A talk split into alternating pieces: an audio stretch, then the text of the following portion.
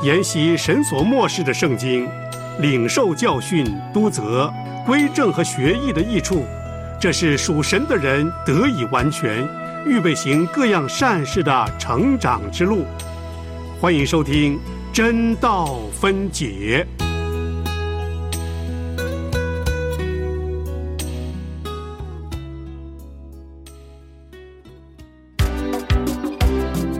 使徒行传记载了初代教会的开始，使徒行传记载了圣灵工作的行止，使徒行传记载了宣教行动的历史，使徒行传记载了圣徒见证的镜子。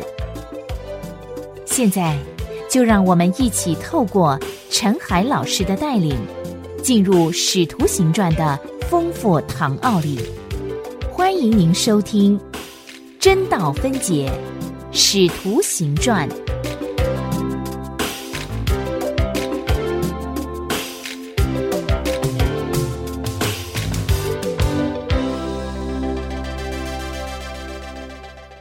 亲爱的弟兄姐妹平安，欢迎您收听《真道分解》节目。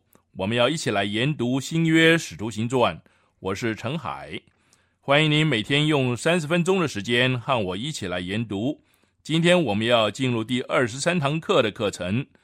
首先，我们要来读《使徒行传》第十章一到二十二节，《使徒行传》第十章一到二十二节的经文。《使徒行传》第十章第一节开始，在该萨利亚有一个人名叫哥尼流，是意大利营的百夫长，他是个虔诚人。他和全家都敬畏神，多多周济百姓，常常祷告神。有一天约在深处，他在异象中明明看见神的一个使者进去，到他那里说：“哥尼流，哥尼流，定睛看他，惊怕说：‘主啊，什么事呢？’天使说：‘你的祷告和你的周济达到神面前，以蒙纪念了。’”现在你当打发人往约帕去，请那称呼彼得的西门来。他住在海边一个削皮匠西门的家里，房子在海边上。向他说话的天使去后，哥尼流叫了两个家人和常伺候他的一个千层兵来，把这事都述说给他们听，就打发他们往约帕去。第九节，第二天。他们行路将近那城，彼得约在五镇上房顶去祷告，觉得饿了，想要吃。那家的人正预备饭的时候，彼得魂游向外，看见天开了，有一物降下，好像一块大布，系着四角，垂在地上，里面有地上各样四足的走兽和昆虫，并天上的飞鸟。又有声音向他说：“彼得，起来，宰了吃。”彼得却说：“主啊，这是不可的。凡俗物和不洁净的物，我从来没有吃过。”第二次又有声音向他说：“神所洁净的，你不可当作俗物。”这样一连三次，那物随即收回天上去了。彼得心里正在猜疑之间，不知所看见的异象是什么意思。哥尼流所差来的人已经访问到西门的家，站在门外喊着问：“有称呼彼得的西门住在这里没有？”彼得还思想那异象的时候，圣灵向他说：“有三个人来找你，起来下去，和他们同往，不要疑惑，因为是我差他们来的。”于是彼得下去见那些人说。我就是你们所找的人，你们来是为什么缘故？他们说，百夫长哥尼流是个异人，敬畏神，为犹太通国所称赞。他蒙一位圣天使指示，叫他请你到他家里去，听你的话。我们经文就读到这里。我们现在要开始研讨一个奇妙的运动，这个运动呢，就是敞开大门。福音的大门向外邦人敞开了。第一个外邦的代表要进入教会。我们没有办法确定，自从五旬节以来，这八年之间是否曾经有外邦人归向基督？很可能有些人已经被带到主的面前，接受基督为主。但这里记载的特殊事件非常引人注意，激起了争论。最后呢，导致使徒和教会认识到基督的施工有更宽广的意义。为了明白哥尼流信主这件事的奇妙，我们必须先弄清楚几件事情。基督徒运动很明显是希伯来人的运动，基督自己在肉身上是希伯来人，他所拣选的门徒都是希伯来人，他也是在希伯来人中间做工。确实有几个场合，他所说的话有很明确的希伯来人的色彩。他曾经对一个渴慕的妇人说：“不好拿儿女的饼丢给狗吃。”这个记载在马太福音十五章二十六节。他的事工中有几次例外的事件是具有预言性质的，例如前面引用的那句话就是一个例外。因为主耶稣虽然说他的事工主要是针对希伯来人的，但他却承认。那个外邦人的渴慕是蒙福的，他知道上帝对希伯来人的计划是要他们去接触其他种族的人，带给他们祝福，因此他的整个事工都与这个互相配合。为了了解初代教会信徒的偏见，我们必须记住，基督教是从犹太教产生出来的，是由希伯来主义发展而来。初代的门徒都听到耶稣说：“神是亚伯拉罕、以撒、雅各的神。”他清楚的告诉他们：“主耶稣，他来不是要毁掉律法，乃是要成全他。”这个记载在马太福音五章十七节。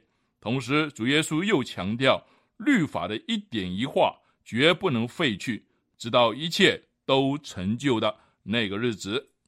在五旬节的激发之下，教会的增长几乎全然是限于希伯来人的。也许有一些例外，分散的门徒在各处传讲基督，有些外邦人听见就接受了。但大体说来，这个运动还是属于希伯来人为主。留在耶路撒冷的门徒仍然继续照希伯来人的方式敬拜上帝。他们仍然聚集在圣殿的庭院中。彼得即使身在约帕，仍然遵行希伯来人的祷告习惯。他在正午上楼祷告，那正是希伯来人日中的祷告时刻。即使住在该萨利亚的哥尼流，也采用了希伯来人的方法，在伸出祷告。那是希伯来人的另一个祷告的时刻。然而。他们开始逐渐认识到这个更宽广的发展，他们接纳撒玛利亚的信徒就是一个新的里程碑。当菲利在撒玛利亚传道的时候，耶路撒冷的使徒听见撒玛利亚人悔改相信的消息，他们虽然感到惊讶，但他们认为这是上帝的作为。另外，在埃提亚伯太监的例子里面。他们也接纳了一个外邦人，因为毫无疑问的，那位太监是改信犹太教的，而神所拣选向外邦人传福音的使徒保罗已经被得着，在亚拉伯度过一段安静的岁月，然后回到耶路撒冷，接续斯提凡的事工，向说希利尼话的犹太人传讲基督，但是他受到逼迫。这个时候呢，正停留在大树，但是到目前为止，还没有一个完全与希伯来主义无关的外邦人，在使徒的赞同之下加入教会。因此，哥尼流的加入震撼了教会的中心，甚至可能威胁到教会，也可能因此导致教会的分裂。这是一连串长期纷争的开始。保罗在这个过程中。不断为他的使徒之分和他更广大的服饰而奋斗和辩驳。今天的课程所探讨的只是属于预备性质，说到两个意象以及哥尼流与彼得的会面。我们今天不打算讨论彼得所见到意象的意义，因为彼得在削皮匠西门家里的时候还没有能充分明白这个意义，他一直到了哥尼流家里才顿然领悟。我们将研究这两个意象，这两个人和所产生的两个结果。《使徒行传》是记载最多讲道记录的一卷书。《使徒行传》是记载最多圣灵工作的一卷书，《使徒行传》是交代保罗教宗最完整的一卷书。现在，就让我们继续聆听陈海的教导，让神的话语扶持我们，面对人生的艰难，靠神永远不认输。接下来，我们来看经文本身，没有明确的指出。哥尼流是否是一个道道地地改信犹太教的人？改信犹太教的人有两种，一种是真正的改信者，另外一种呢，只是站在门口的一种改信者，其间的分别很大。完全改信犹太教的人是完全顺服他一切的仪式和律例，并且要受割礼，因此他也享有立约之名的。一切权利，哥尼流并不是这一类的人，他很可能只是站在门口的改信者。这一类的人呢，仍然被希伯来人看作是外邦人，是约外之民，不能享受权利，因为他们没有遵守一切的仪式和律例。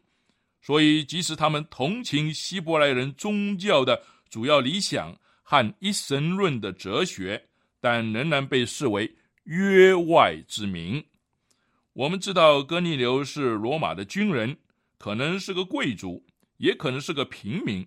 罗马有一个贵族家庭叫哥尼流，另外也有一个奴隶家族也叫哥尼流，因为有一个君王曾经释放这个奴隶家族，并且以自己的名字赐给他们。这里的哥尼流呢，不是属于贵族。就是属于另一个平民家族，我们没有资料可循。他的宗教态度引起我们很大的兴趣。他是一个百夫长，服役于罗马在那个地区的势力代表，就是西律的亚基帕王的麾下。他的军队呢住在该萨利亚，他的主要的任务是在暴乱发生的时候呢进行镇压。那也是罗马庞大的驻军势力的一部分，它隶属于意大利营。那营是由罗马来的士兵所组成的，完全不受犹太人的影响。格尼流也是一个有信心的人，他对独一真神的信心表现在他的生活里。他是一个道道地地的虔诚人，他对神的信心表现在施舍上面。因为他常常周济百姓，他的信心也表现在祷告上面。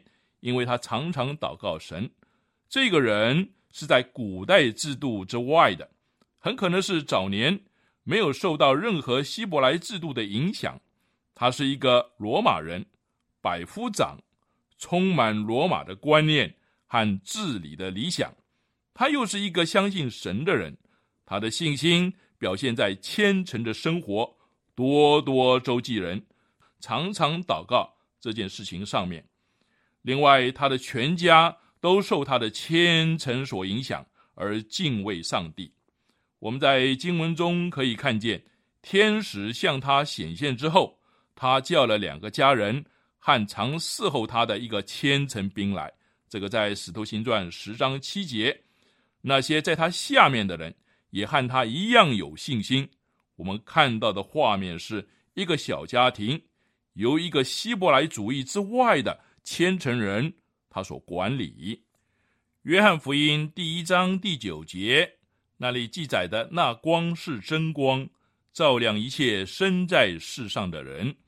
格尼流的表现呢，正好说明了约翰所说的这一段话。他和保罗在罗马书里面所谴责的外邦人。正好相反，保罗说，那些外邦人选择不义，弃绝真理，不顺服所领受的光。这个在罗马书二章八节有记载。虽然他们可以从受造之物看见上帝和他的智慧，他们却不跟从那光，不敬拜造物者，反而敬拜受造之物，为自己雕刻偶像。这些都记载在罗马书一章二十五节。这就是外邦人的罪，但这里有一个人与保罗的描述恰恰相反，他领受那光，并住在光里，他跟从那光，顺服那光，并敬拜唯一的真神。但是呢，他还没有进入完全的光和生命里面，他仍然需要基督，需要属灵的装备，那正是关键之处。这个故事最特殊的地方，在哥尼流成为基督徒以前的这些美德。耶稣说：“你们必须重生。”这在约翰福音三章七节。他说这话不是对一个罪大恶极的人说，而是对一个德高望重、虔诚守犹太教仪式的尼哥底母说的。同样的，在这第一个被接纳加入教会的外邦人。他是一个异人，但是和福音是隔绝的。在圣灵里的意思，或者初代的使徒和信徒的心中，格尼流还没有完全。如果没有基督，没有福音，他也从未听过这个福音的信息，那么他可以凭所受的亮光接受审判。他已经顺服那光，但他需要更充分的光。他从前的顺服，那光使天使前去对他说话。你的祷告和周记达到上帝面前，以蒙纪念。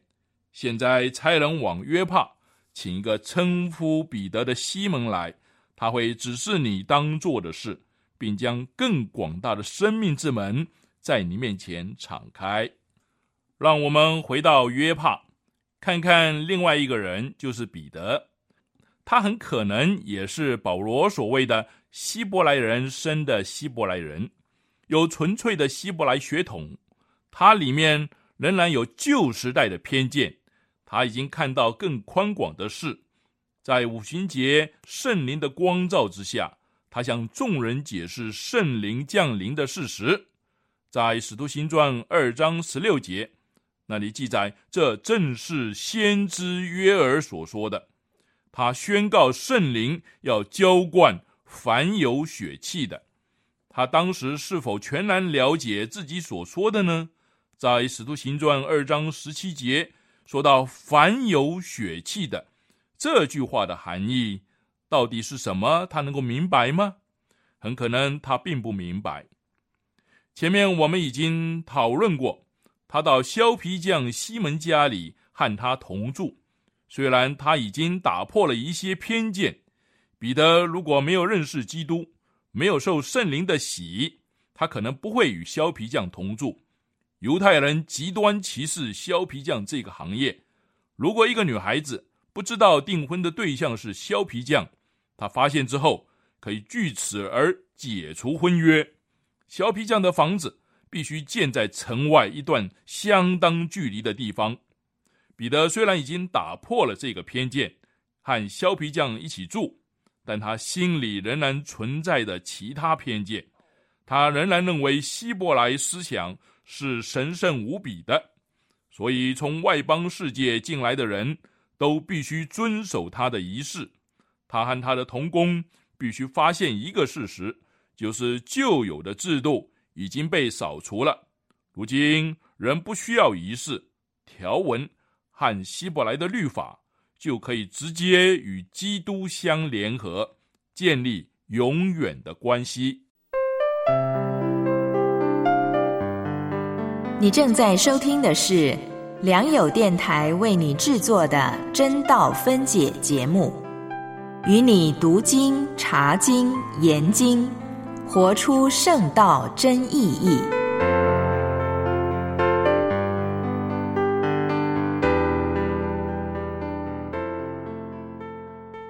接下来，我们来看临到这两个人的意向。对哥尼流来说，这是一个公开的意向，是一次确定的、实际的拜访。最重要的不是天使的来访，而是天使所说的话。天使带给哥尼流的信息，首先是承认他以前所做的，在十章四节，你的祷告和你的周记达到神面前，以蒙纪念了。这句话写明了《使徒行传》十章三十五节，彼得所说的真理：神是不偏待人的。天使向一个没有受割礼的外邦人显现，这个外邦人肉身上来说是在租约之外的，与希伯来的一切权利没有份。这不单单对彼得，也是对所有人的教训。天使说的话没有一句责备。也没有谴责他的罪，只是承认一个事实：他终于所领受的亮光，你的祷告和你的周记达到上帝面前，以蒙纪念了。这个是记载在十章四节。天使除了承认之外呢，又带来了指示。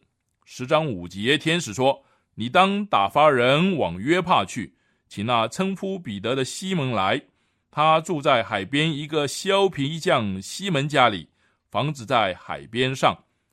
从天使的话，我们可以知道哥尼流是如何的祷告。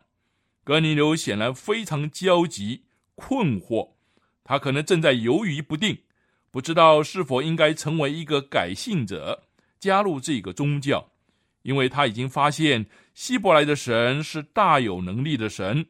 可能他也受到菲利布道的影响，因为菲利曾经在撒玛利亚、犹大一带做了上帝奇妙的施工。他很可能正在思索，他是否能够不经过犹太教，而直接和菲利所宣讲的基督来交通。他心中可能正面对着当时教会所争论的这些问题。就在这种情形之下，天使来了。看出他的诚恳和疑问，于是指示他当行的路。我们再回到约帕，那是一个全然不同的意象，不再是客观的，而是主观的意象。彼得正在正午祷告的时刻上房顶去祷告，他觉得饿了。这个时候，他开始魂游向外，可能是陷入一种恍惚的精神状态。在这种情形之下。他看见异象，有一物降下，好像一块大布，里面充满各种动物。这景象是希伯来人所厌恶的。十章十三节有一个声音说：“彼得起来宰了吃。”他回答说：“主啊，这是不可的。”这个在十章十四节，这不是原来的意思。如果直接翻译，可能更传神。直接的翻译是“主啊，万万不可”。他就是从前对主说：“主啊，万不可如此。”哎，这个记载在马太福音十六章二十二节。那么在约翰福音十三章第八节那里，彼得也说：“你永不可洗我的脚。”这里有“万不可”和“永不可”，这都是彼得所说的。他说：“主啊，绝对不可！我绝不吃任何俗物和不洁净的物。”然后就有声音对他说：“十章十五节，神所洁净的，你不可当作俗物。”这个声音不是说神所洁净的，你不可称作俗物，而用“当作俗物”这个含义更强烈。意思就是，上帝已经洁净了这一切，把那些。败坏希伯来宗教的繁文缛节，永远丢弃吧。如果上帝洁净了，我们就不要再将这些动物当作是不洁净的、败坏的。也许我们要问：是否上帝对于食物方面的禁令已经废止了呢？答案是：那些禁食某些动物的命令已经废除，但与健康有关的律法。仍然存在。然而，我们必须记得，有关健康的律法，各地是不一样的。希伯来人关于健康的律法是基督教的律法，就是身体是上帝的产业，身体是圣灵的殿，必须保养顾惜，一切伤害身体的东西都不可以吃喝。身体是圣灵的殿，弟兄姐妹，请记住这句话。断然划分任何物洁净或者是不洁净的命令已经废止了，但有关健康的律法呢，仍旧存在。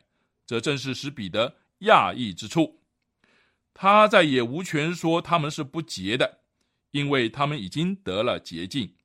宗教历史已经有了重大的变动，一切有关宗教的习惯和方法都有了革命性的改变，因此。人不可以再将上帝已经划入圣洁圈子里的东西当做是不洁的。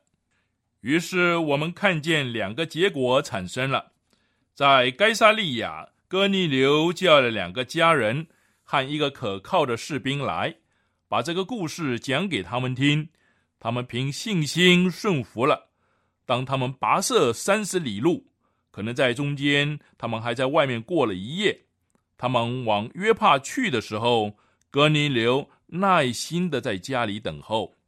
在约帕，我们看见彼得以敞开的心思量所发生的事。他心里正在猜疑的时候，圣灵向他说话了。这次不是意象，也不是魂游向外，这是整本使徒行传最惊人的声明，揭露了初代信徒和圣灵之间的亲密关系。圣灵对这个忠心但有偏见的彼得说：“有三个人来找你，起来下去，喊他们同往，不要疑惑。”这个记载在十章十九、二十节。圣灵还没有解释那个意象，彼得正要踏上一条陌生的道路，他即将接受新的启示。他对这个意象感到困惑，但是答案就在前面。为了使他去发现那个答案，圣灵告诉他不要害怕。于是他带着不解的意向和心中圣灵的声音下去，对门外的三个人说：“我就是你们所找的人，你们来是为什么缘故？”这个记载在十章二十一节。这三个人告诉他此行的目的。十章二十三节，彼得就请他们进去住了一宿。这个我们在下次来讲解。不久之后，这次的会面的结果产生了。初代存着偏见的教会认识到，在基督里既没有犹太人，也没有外邦人。基督徒运动容纳一切相信基督的人，使他们与主相交。而在这个运动继续发展之前呢，一切的骄傲和偏见必须被扫除。今天我们的课程就上到这里。你也可以上我们的良友网站收听当天的真道分解节目。愿上帝赐给您智慧，明白他的话语。明天真道分解，我们要讲解的是第十章二十三到四十八节，请先预习。